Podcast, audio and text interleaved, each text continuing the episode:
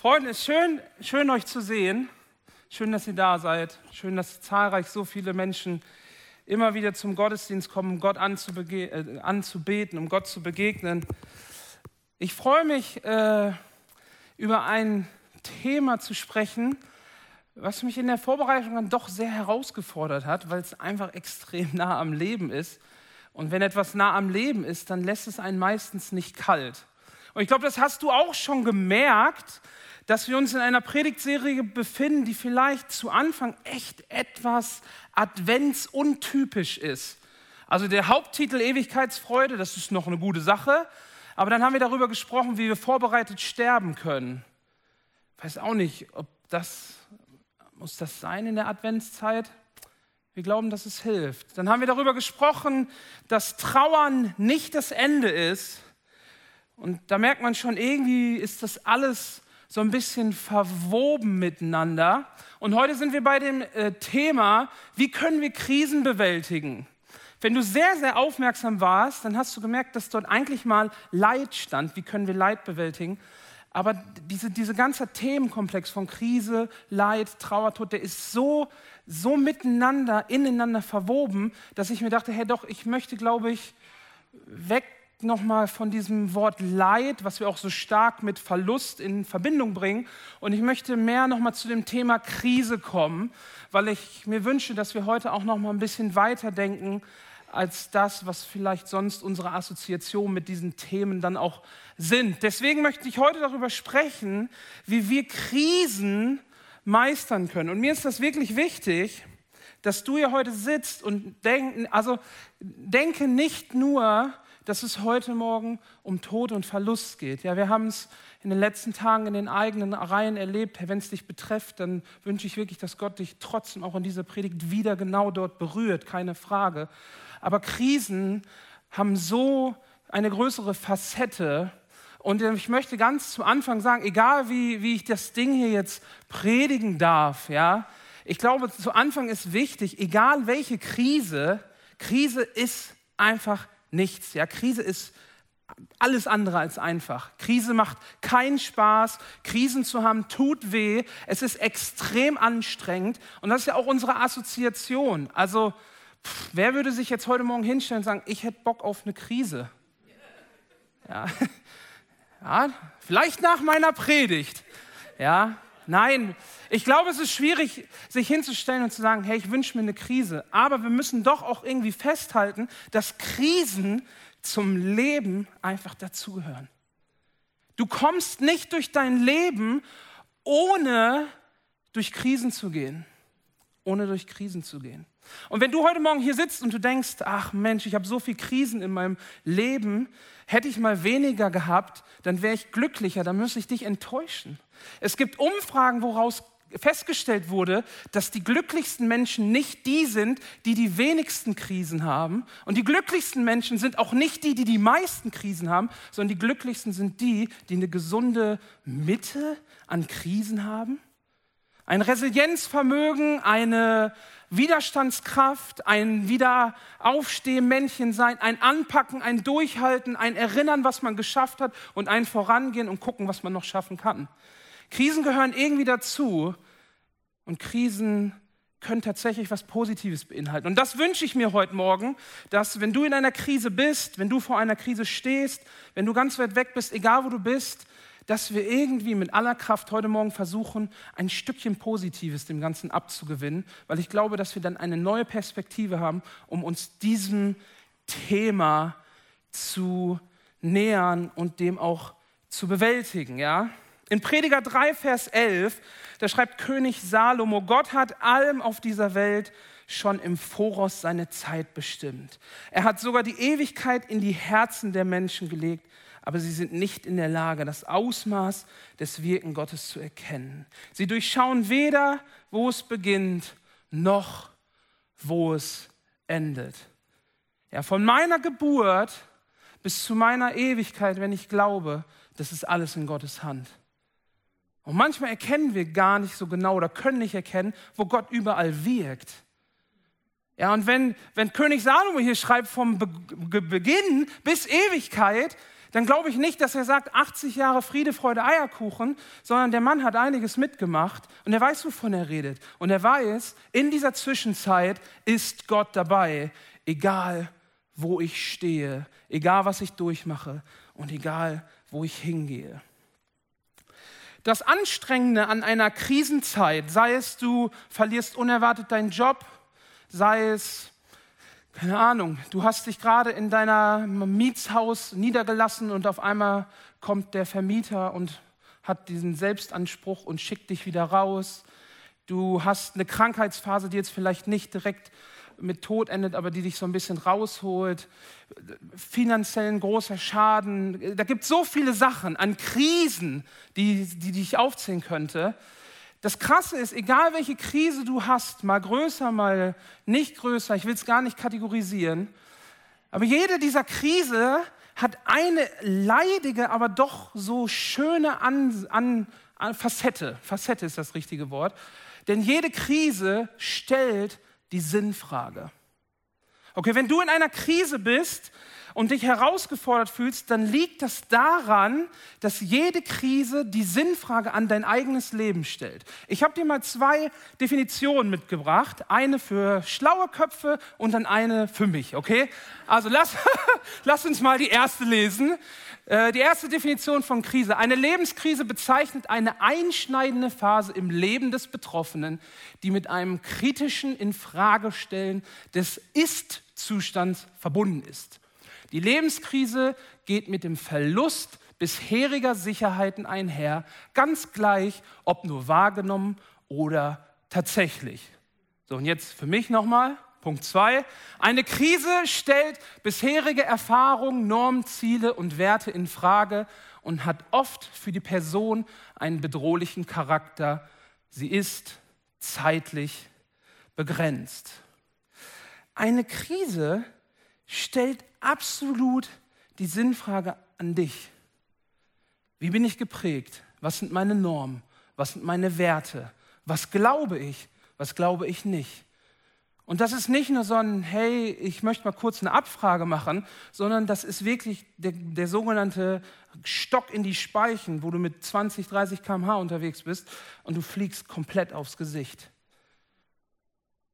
Und für mich so ein bisschen zusammengefasst, diese beiden Sachen, oder nochmal neu formuliert, um das so ein bisschen griffiger zu kriegen, ja, deine Grundannahmen über das Leben Deine Grundannahmen, wie das Leben funktioniert, wie das Leben tickt, diese Grundannahmen werden erschüttert.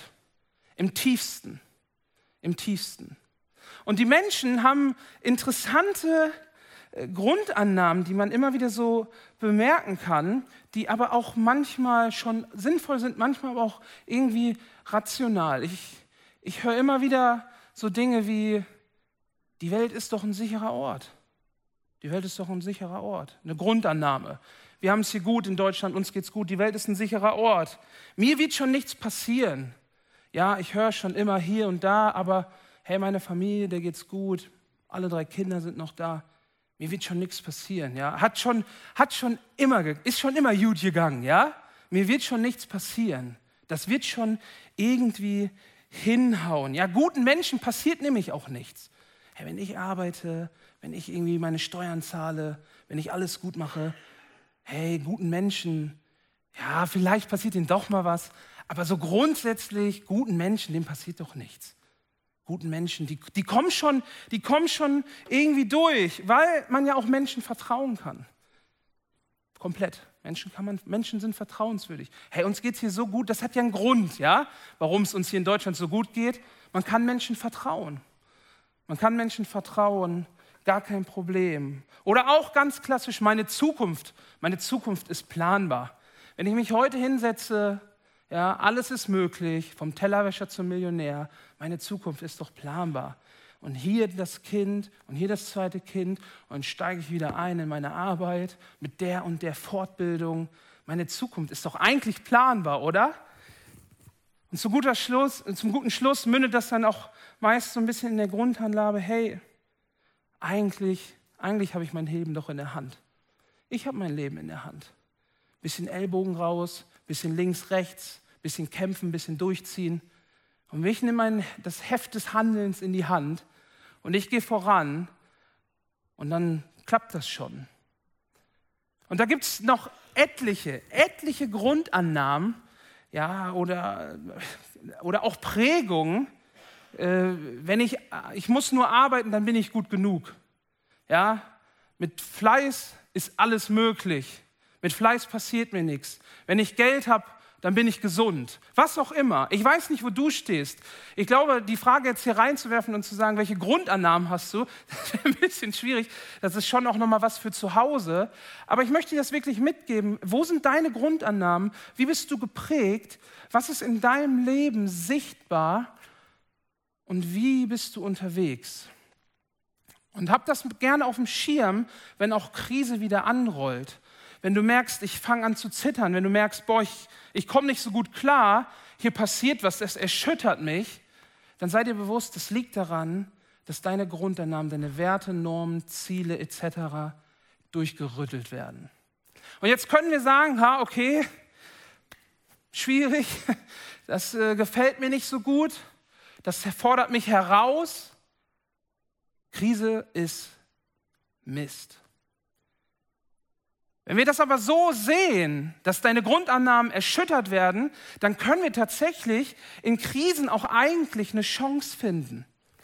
Krisen, wo du durchgerüttelt wirst und dich fragen musst, was ist eigentlich noch wirklich da? Und deswegen habe ich dir äh, mal so äh, sechs Punkte mitgebracht, fünf Punkte, was so für jede Krise gilt und wie man so eine Krise vielleicht auch positiv belegen kann und positiv durch so eine Krise durchgehen kann. Da wäre mein erster Punkt, jede Krise ist ein Realitätscheck.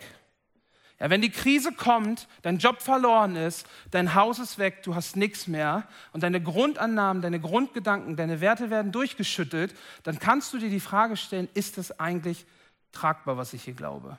Ist das, wie ich mein Leben gebaut habe, mein Lebenshaus, ja, nehmen wir mal das Bild, ist mein Lebenshaus, was auf meinen Grundannahmen fundamentiert ist, zementiert ist, ist das tragfähig? Die Krise ein Realitätscheck, die dich zum Nachdenken bringt. Ja, sind meine Annahmen tragfähig? Was für Charakterzüge holt die Krise aus mir heraus? Was macht es mit mir? Wie bin ich aufgestellt?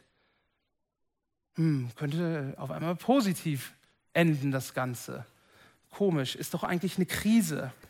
Für jede Krise gilt, sie ist endlich.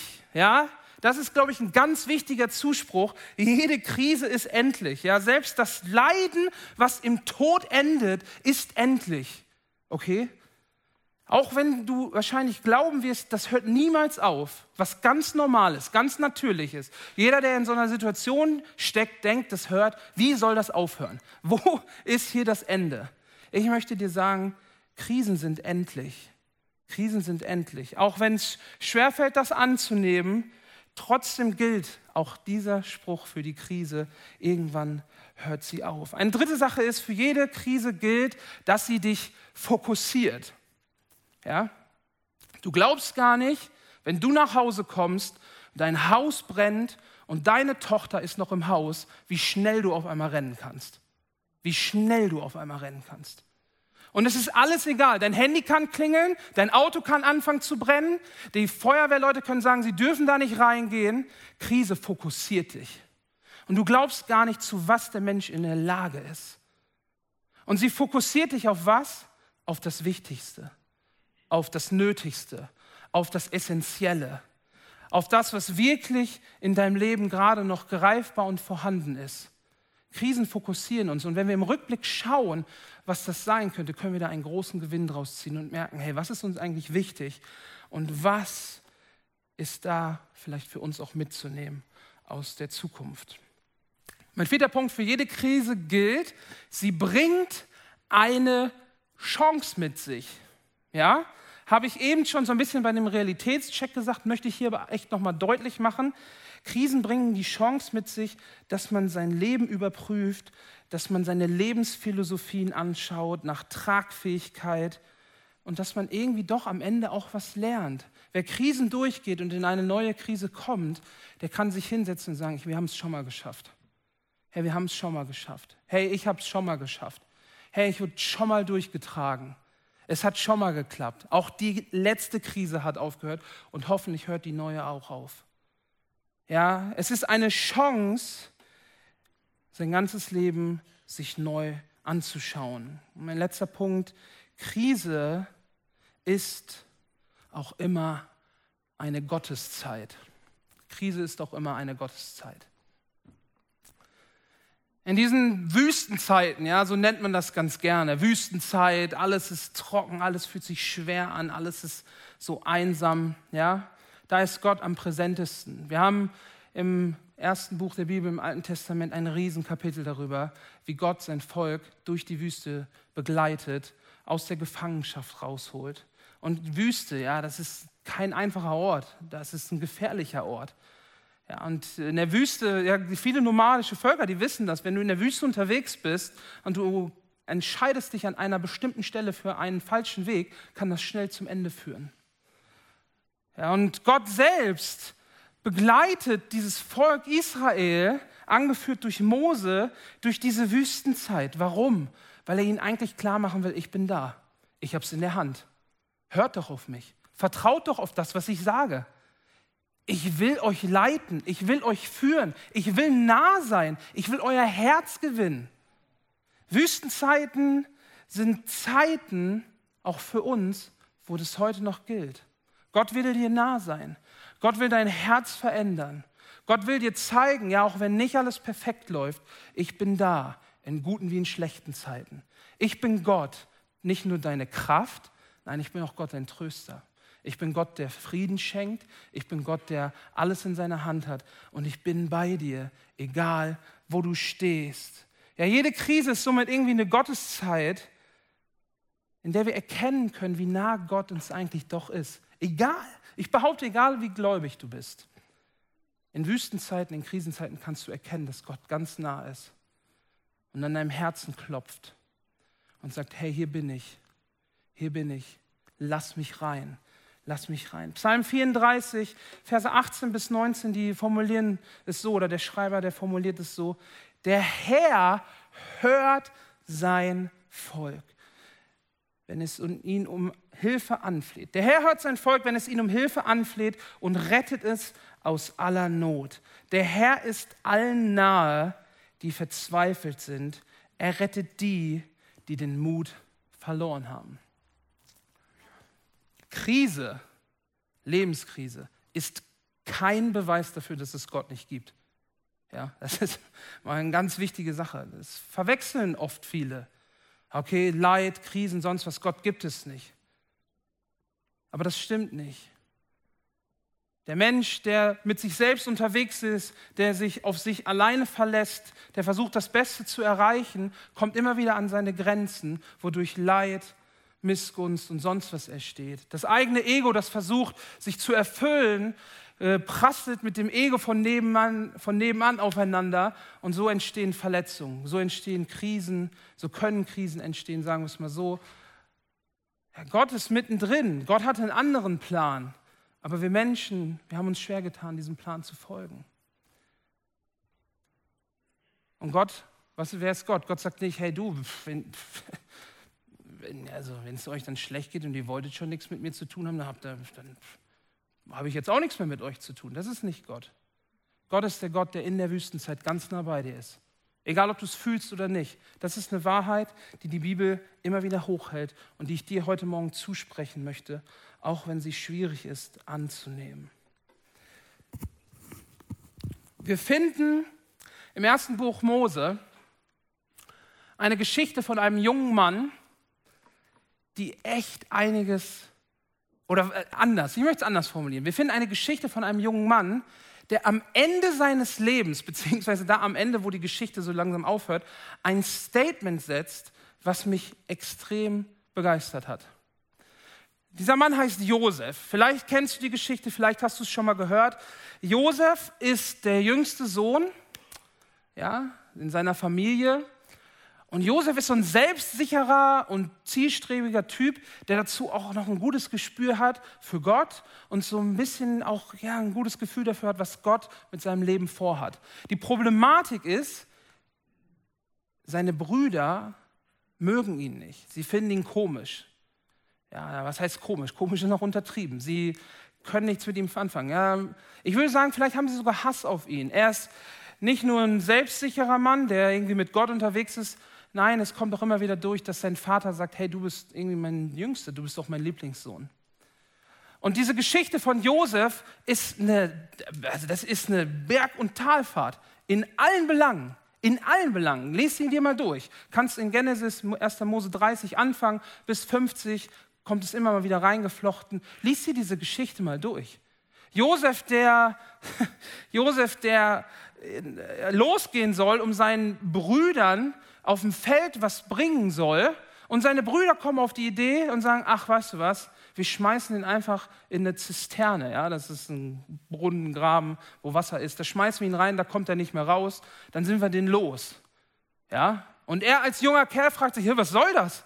Er geht also hin, sie packen ihn, sie schmeißen ihn rein, fangen an zu essen und das, da bleibt es ja nicht stehen. Nicht, dass sie sagen, komm, du hast deine Lektion gelernt, nach zehn Stunden holen wir dich wieder raus, auf einmal kommt eine Karawane vorbei, ja, von Ismaelitern, das ist ein Volk. Und die Brüder kommen auf die Idee und denken sich, hm, wenn wir den ganz loswerden wollen, dann verkaufen wir ihn einfach in die Sklaverei, machen wir sogar noch ein bisschen Geld. Und sie verkaufen ihn an diese Karawane und, und ich glaube, Josef hat keine Ahnung, was, was mit ihm geschieht. Er wird also losgeschickt mit dieser Karawane, die, die Jungs nehmen das Geld ein und er ist getrennt von seiner Familie. Er ist getrennt von seiner Familie, kommt irgendwo da in Ägypten an und da beginnt seine Geschichte nochmal ganz neu, wahrscheinlich ganz anders wie das, was er sich gehofft hat. Er wird irgendwie ein, ein guter Berater, sage ich mal, ja, weil Leute merken, an diesem Mann ist irgendwas besonders. Er arbeitet sich irgendwie auch ein bisschen hoch. Leute fangen an, ihm zu vertrauen, weil sie merken, da ist auch eine gute Verbindung zu Gott. Und äh, man könnte fast denken, seine Geschichte hat einen guten Wendepunkt genommen. Da kommt die Frau vom Pharao und denkt sich, der Josef, das ist ein attraktiver, schlauer Typ, mit dem möchte ich in die Kiste. Von der Person ja, da ein Kind zu bekommen, ich glaube, das könnte sich lohnen. Und Josef versucht sich zu wehren, immer wieder. Er sagt, nein, das mache ich nicht. Du, du bist die Frau meines Vorgesetzten. Ich mag meinen Vorgesetzten. Ich habe eine gute Stellung, mir geht's gut. Ich habe mich gerade, Gott hat mich gerade irgendwie rausgeführt wieder auf so eine Bergphase. Ich fühle mich hier wohl, auch wenn irgendwie alles anders ist. Mir geht's gut, aber die Frau lässt nicht locker. Und sie versucht ihn eines Tages zu verführen, wo sie beide allein in einem Raum sind. Und Josef reißt sich los, sagt, nein, das mache ich nicht, rennt weg, aber sein Gewand bleibt in diesem Raum. Und die Frau denkt sich, okay, wenn ich ihn nicht kriege, dann drücke ich ihm eins rein. Und sie holt die Bediensteten und sagt, Herr Josef hat versucht, mich zu vergewaltigen. Und ich konnte mich gerade wehren, ich habe gerade sein Gewand irgendwie abgewehrt und er ist weggelaufen. Ich habe es gerade so geschafft. Und natürlich geht es hoch bis zu seinem Chef. Und was passiert? Unschuldig mit Josef ins Grab, äh, ins Grab, in, in den, ins Gefängnis, danke, ins Gefängnis gebracht. Und im Gefängnis fragt er sich bestimmt wieder, was mache ich hier? Ich habe nichts getan. Was will das Leben von mir? Gott, was willst du von mir? Und die ganze Geschichte fängt wieder von vorne an. Im Gefängnis merken sie, der Mann hat was auf dem Kasten, der ist mit Gott unterwegs. Er kriegt eine wichtigere Position im Gefängnis. Irgendwann hat der Pharao Träume, er wird wieder rangeholt und wieder geht die ganze Reise, bis er ganz gefühlt auf dem Berg ist, wo er wirklich, wo die Bibel sagt, er hat die gleichen Rechte, ja die gleiche Verantwortung wie der Pharao. Und er steht dort also in Verantwortung über den Besitz ganz Ägyptens, spezieller gesagt über das Essen, Trinken und er hat Entscheidungsgewalt. Die Leute kommen zu ihm, wenn sie was wollen. Also eine Geschichte, die, das ist konträr, das ist strange, aber trotzdem irgendwie möglich.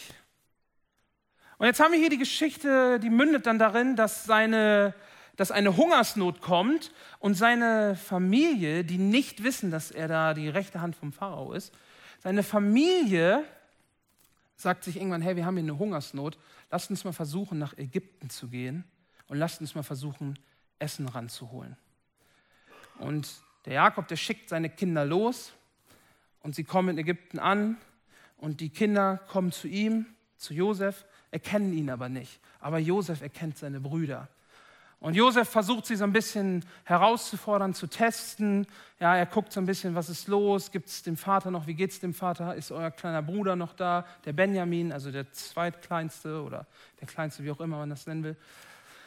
Und ist, wir haben da so eine Geschichte und irgendwann kann Josef nicht mehr und er gibt sich seinen Brüdern zu erkennen. Seinen Brüdern, die diese ganze Höhen- und Tiefengeschichte gestartet haben. Seine Brüder, die aus irgendeiner Schnapsidee, warum auch immer, darauf gekommen sind, ihren kleinsten Bruder zu verkaufen, weil sie ihn einfach nicht mögen. Er hätte allen Grund, er hätte allen Grund zu sagen, hey, ihr habt mir diese Krise angetan und jetzt zahle ich es euch zurück. Ihr habt mir all das angetan. Und in dem Gespräch von Josef mit seinen Brüdern lesen wir in 1. Mose 50 die Verse 19 bis 21. Aber Josef sagte zu seinen Brüdern, habt keine Angst vor mir. Bin ich etwa an Gottes Stelle? Was mich betrifft, hat Gott alles Böse, das ihr geplant hat, habt, zum Guten gewendet. Auf diese Weise wollte er das Leben vieler Menschen retten. Habt also keine Angst, ich selbst will für euch und eure Familien sorgen. So beruhigte er sie und sprach, freundlich mit ihnen. Kannst du dir vorstellen, dass Josef nach seinem Leben dort steht und sagt, egal was ich durchgemacht habe, Gott hat alles gut gemacht? Gott hat alles gut gemacht. Hey du, Brüder, ich vergebe euch. Ihr habt das angefangen, Gott hat es vollendet. Ihr habt es angefangen, aber Gott hat es vollendet. Ich vergebe euch, ich passe euch auf, auf euch auf. Meine Familie, die ich gefühlt Jahre nicht gesehen habe. Ich versorge euch. Gott hat alles zum Guten gemacht.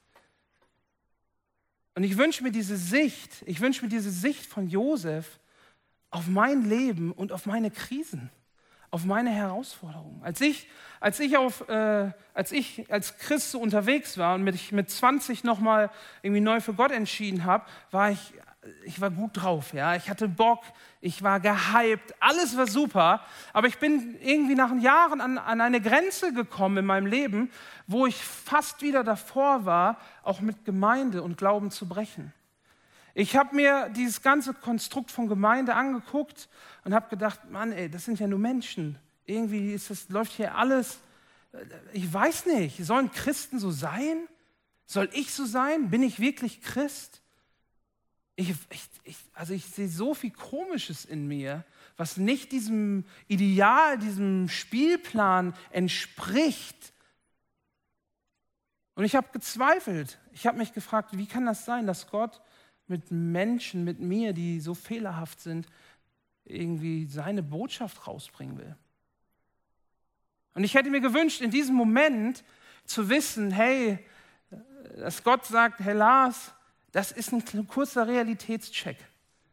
Worauf gründest du dich wirklich? Worauf bist du fokussiert? Bist du bereit, mich in diesem Moment auch anzunehmen?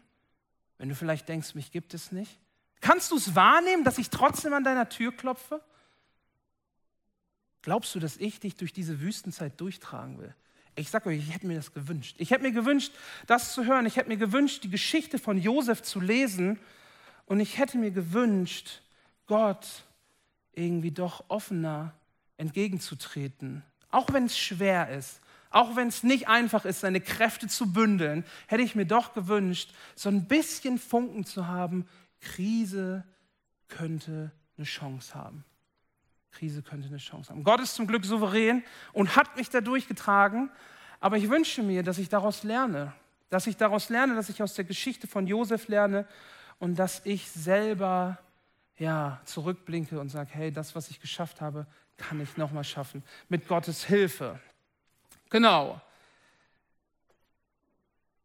Ich möchte gerne zum Abschluss noch ein paar Punkte mitgeben, wenn du dich gerade in einer Krise bewegst oder befindest, was du tun könntest, um dich so ein bisschen gut zu positionieren und zu schauen und zu hoffen und zu versuchen, dass die Krise für dich doch eine Chance sein könnte. Ja, und ähm, diese Punkte möchte ich einfach mal ganz einfach mit dir durchgehen und ein paar Sachen noch dazu sagen.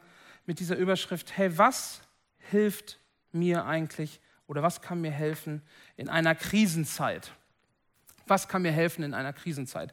Wenn du in einer Krisenzeit bist, dann ist das Erste, was ich dir mitgeben würde, sei gnädig mit dir. Sei gnädig mit dir. Mach's nicht wie ich und sag, ich entspreche dem Schema nicht, deswegen bin ich durchgefallen und deswegen fange ich an zu zweifeln. Nein, sei gnädig mit dir. Du musst nicht der Stärkste sein, du musst nicht ein Superchrist sein, weil das gibt es nicht. Sei gnädig mit dir und nimm an, auch dass du nicht perfekt bist und dass du irgendwie in dieser Zeit bist und keine Kraft hast und dass du vielleicht auch an Tagen dir gar keine Kraft ranholen kannst, weil du einfach ausgenockt bist, weil dein Lebensfundament und erschüttert ist. Sei also gnädig mit dir und schau nicht zu hart auf dein Leben. Das Zweite, was ich dir mitgeben möchte, ist, nimm das Tempo raus. Wenn du in einer Krisenzeit bist, dann gebe ich dir den Tipp, nimm das Tempo raus. Schau wirklich, was, was ist mir gerade zu viel? Was, was kann ich mal kurz auf Pause setzen? Wo kann ich kurz schauen, ob das noch wirklich dran ist? Ja, man sagt so ein bisschen, in einer Krisenzeit gibt es so drei Phasen. Die Phase der Verleugnung, nee, das passiert nicht. Nee, das glaube ich jetzt nicht. Das will ich jetzt nicht. Ja, danach kommt so eine Phase der starken Gefühle, der Wut, der Emotion, der Angst, des Hasses, was auch immer hochkommt. Und zum Schluss, die dritte Phase ist entweder man zerbricht oder man kommt gestärkt daraus hervor. Ja, und diese Zeiten, diese Phasen, die brauchen Zeit. Ja, die brauchen Zeit. Und um diese Zeit zu haben und sich auch Zeit zu geben, zu trauern, zu leiden, was auch immer, ist es wichtig, aus seinem Leben auch ein Stück weit das Tempo herauszunennen. Wenn du in einer Krise bist, dann trau dich auch, die Situation wirklich zu benennen. Und damit meine ich nicht schönreden, ja, und damit meine ich auch nicht wegreden, sondern ich meine damit, trau dich zu benennen. Auch wirklich hinzugehen und zu sagen, okay, ich, ich, ich stehe hier gerade im völligen Chaos. Ich stehe hier gerade im völligen Chaos und das Chaos kommt daher, dass ich meinen Job verloren habe. Was nun? Gott, ich weiß nur, dass ich dort drin bin, aber ich weiß, dass ich deine Hilfe auch brauche, um dort rauszukommen. Benenn das und benenn es auch gerne gegenüber anderen. Auf den Punkt komme ich gleich noch zu. Viertens, nimm, übernimm Verantwortung für das, wofür du Verantwortung übernehmen kannst. Ihr Lieben, Krisen, Krisen kann man gestalten. Ja, so verrückt wie es klingt. Krisen kannst du gestalten. Wenn so die erste Phase des Verleugnens und des Schocks weg ist, dann möchte ich dir Mut machen, deine Krise auch zu gestalten. Zu gestalten und zu handeln.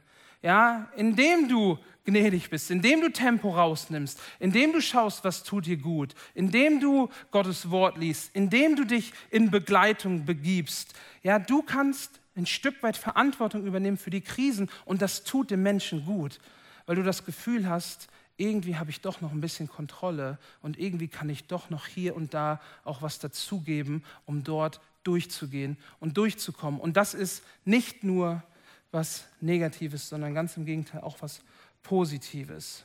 Als fünftes, das könnte eine weitere Möglichkeit sein, entwickle Rituale. Wenn du in einer Krise bist, die dich erdrückt, dann entwickle Rituale. Es gibt Geschichten aus Gefängnissen oder der, ich meine, Reinhard Wurmbrand heißt er, ein Pastor aus Rumänien, der dadurch, dass er Pastor war, eine ganze lange Zeit in einem Loch eingesperrt wurde, unter der Erde. Er war Pastor in Rumänien und wurde eingesperrt. Und was er gemacht hat, er hat sich das Ritual gebaut, dass er jeden Morgen zu sich selbst gepredigt hat. Er hat in seinem Kopf eine Predigt ausgearbeitet mit dem, was er wusste und hat gepredigt und hat gesagt, das hat mir Halt gegeben. Ich wusste, morgen ist ein neuer Tag für eine neue Predigt und mit dieser neuen Predigt habe ich irgendwie ein Stück weit Strukturen. Es gibt andere Geschichten von Menschen, die im Gefängnis waren, die haben am Tag zwei Kekse zu essen bekommen.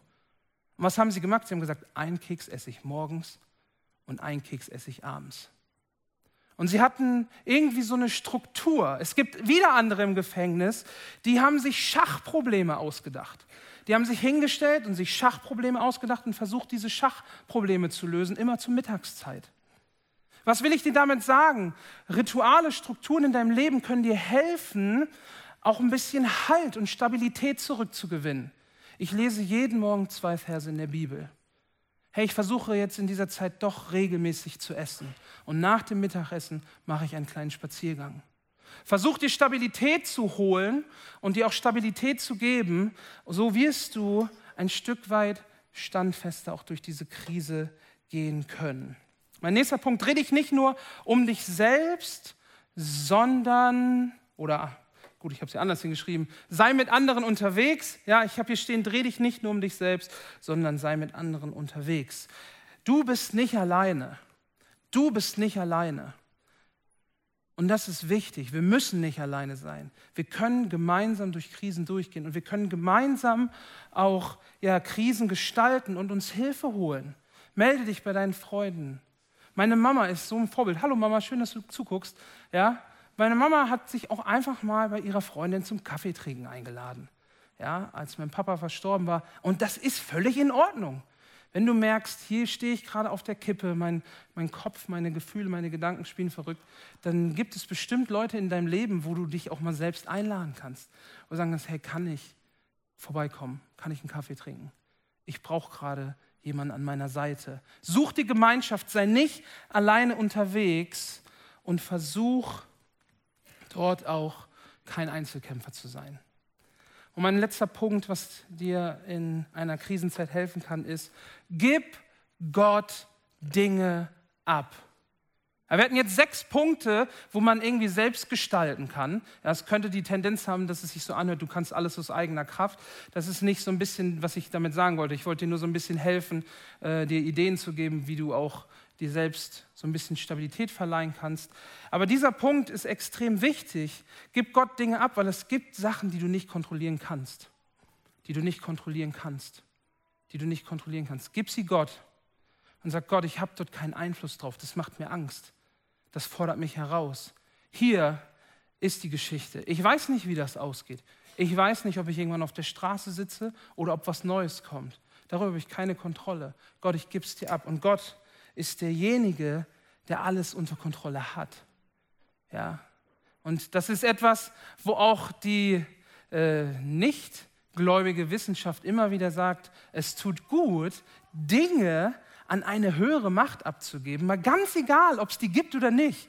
Das ist so interessant. Dann siehst du Wissenschaftler, die sagen, ja, äh, ist gut, also jetzt mal, oh, egal ob dann Gott ist oder nicht, wenn du etwas an eine höhere Macht abgeben kannst und somit freilassen, loslassen kannst, dann ist das was Gutes. Hey, ich glaube nicht, dass da irgendeine Macht ist. Ich glaube, dass da Gott auf dem Thron sitzt, dem wir unsere Dinge abgeben. Und wenn die Wissenschaft sagt, gib es an irgendwem, dann glaube ich, egal ob du glaubst oder nicht, deine Gedanken kommen beim Höchsten an. Deine Gedanken kommen beim Höchsten an und Gott hat es in der Hand und Gott hat die Kontrolle und Gott wird dich am Ende dort durchtragen. Und äh, aufgrund dessen, dass die Zeit fortgeschritten ist, die Band darf gerne nach vorne kommen, bringe ich jetzt nochmal den Beamer durcheinander. Das ist meine Schuld. Von einer anderen Sache ziehe ich jetzt einen Punkt hier ran, weil der mir doch wichtig ist. Habe Fokus auf die Ewigkeit. Habe einen Fokus auf die Ewigkeit. Der Prediger, der Psalmist, wie auch immer, sprechen immer davon, dass wir irgendwann bei Gott sind und Gott es in der Hand hat. Hey, segne ich habe noch ein paar andere Punkte. Könnt ihr einmal durchlesen, dann seid ihr nicht abgelenkt. Ja, man, man muss mitdenken, ja. Weil wenn ich jetzt rede, dann ist es eh egal. Alles klar, du kannst dich auf Krisen vorbereiten. So, also, Fokus auf die Ewigkeit. Es spielt keine Rolle, ob es in der Vorbereitung ist oder wenn du drin bist. Dieser Punkt ist mir als Ende, als Schlussstrich nochmal mit am wichtigsten. Habe einen Fokus auf die Ewigkeit. Der Gedanke, dass alles hier endlich ist und dass du dein Leben in Gottes Hand wissen darfst, ist unendlich tröstlich. unendlich tröstlich. Egal wie viel Schmerz du gerade hast, egal was du durchgemacht hast oder egal worin du steckst, zu wissen, dass alles Leid ein Ende hat, weil in der Ewigkeit kein Leid sein wird, rückt diese 80, 90 Jahre Leben irgendwie in eine Perspektive, dass es sich doch irgendwie einpacken lässt. Irgendwie lässt es sich dann einpacken, weil wir wissen, dass eine Zeit kommt, wo keine Tränen, wo keine Angst, wo kein Leid sein wird. Aber die spannende Frage ist, ist es deine Zukunftsperspektive? Ist es deine Zukunftsperspektive? Ich habe am Anfang davon gesprochen, dass wir unser Lebenshaus auf verschiedenen Grundannahmen bauen, die erschüttert werden, die erschüttert werden und uns in Krisen stürzen. Doch ich glaube, dass es eine ganz andere Grundannahme geben kann, auf die du dein Lebenshaus bauen solltest. Lass uns mal Matthäus 7, Vers 25 lesen. Da sagt Jesus in der Bergpredigt, auch wenn der Regen in Sturzbächen vom Himmel rauscht, das Wasser über die Ufer tritt und die Stürme an diesem Haus rütteln, wird es nicht einstürzen, weil es auf Fels gebaut ist.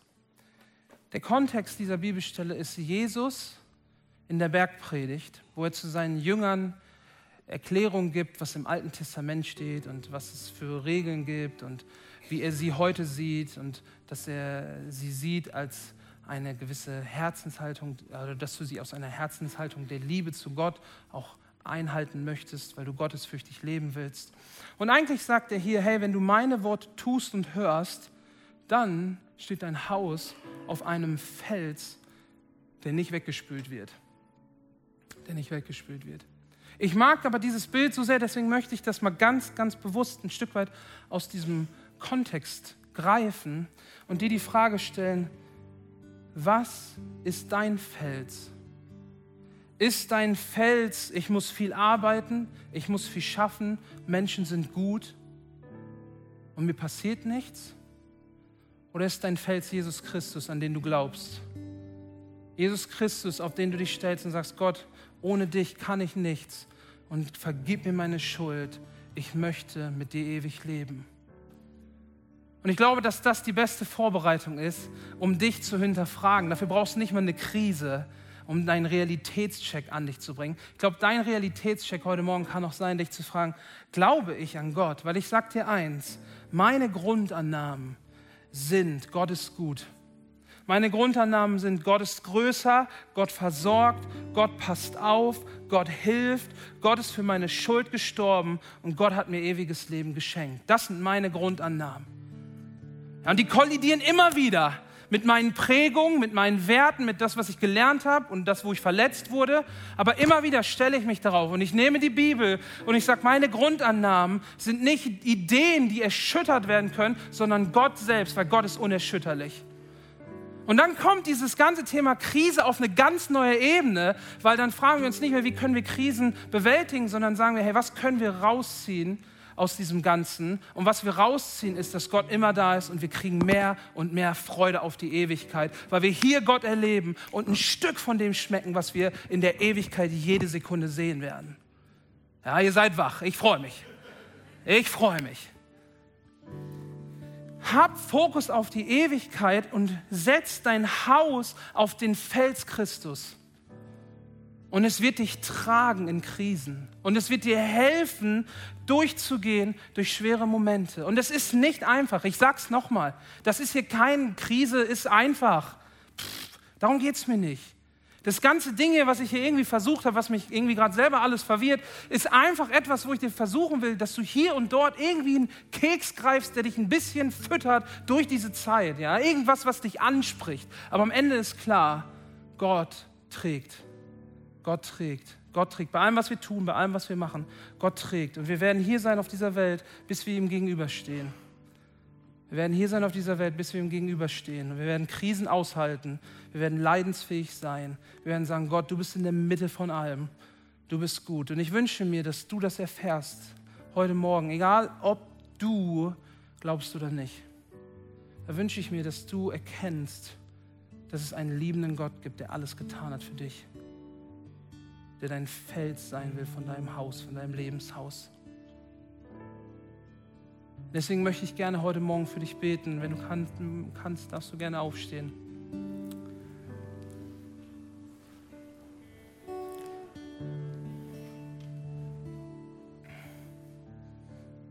Ich glaube wirklich,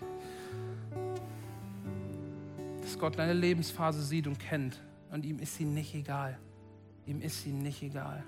Danke Gott, dass du gut bist und dass du hier bist. Gott, wir haben so viel für den Kopf irgendwie gehört. Ja, es war ja, so ein bisschen ja, lebensbegleitend mäßig. Es war ja, ein Stück weit Punkt für Punkt. Gott, aber ich danke dir, dass du in all dem mittendrin bist. Und als Gottes, ich danke dir, dass du sprichst zu jedem Einzelnen heute Morgen und dass jeder was mitnehmen kann aus dieser Predigt. Ich danke dir, dass du jedem ein Stück gibst und dass jeder ein Stück mitnehmen kann. Ich danke dir, dass du das Leben so geschaffen hast, dass wir Menschen resilienzfähig sind und werden, aber dass es ein Zusammenspiel ist mit deiner guten Größe, mit deiner Göttlichkeit, mit deinem Eingreifen. Gott, zeig uns den richtigen Weg zwischen Selbstverantwortlichkeit, Abgabe, Hingabe zu dir. Gott, unterm Strich müssen wir sagen, sprich zu uns. Sprich zu uns und lass uns erfahren, dass du heute noch hier bist. Sprich zu uns und zeig dich uns ganz neu. Schenk Trost, schenk Offenbarung. Ja, dort, wo auch jeder, jemand steht und vielleicht dich noch nicht kennt, bitte ich dich, dass du ganz klar sprichst, dass du Schuld vergibst, dass du klar machst, dass wir dich brauchen und dass wir dich erkennen dürfen. Gott, mein größter Wunsch ist, dass diese Ewigkeitsfreude unser Ziel wird. Die Ewigkeitsfreude, die über alles hinwegschauen kann, Richtung Kreuz, Richtung Ewigkeit. Diese Ewigkeitsfreude, die uns immer wieder die Kraft gibt, in unserem ganzen Alltag doch mit letzter Kraft hochzuspringen und über dem ganzen schweren Kram drüber zu gucken und zu sehen, am Ende des Tunnels ist doch Licht. Gott, und ich bitte dir wirklich, ich bitte dich, dass du da einfach eingreifst. Ich danke dir, dass wir dir gegenüberstehen.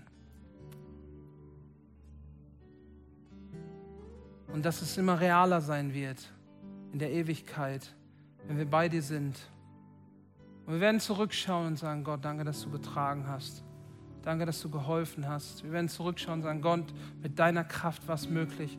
Gott, ich bitte dich, dass wir ein Mindset bekommen wie Josef, der sagen kann, hey, Gott hat alles gut gemacht.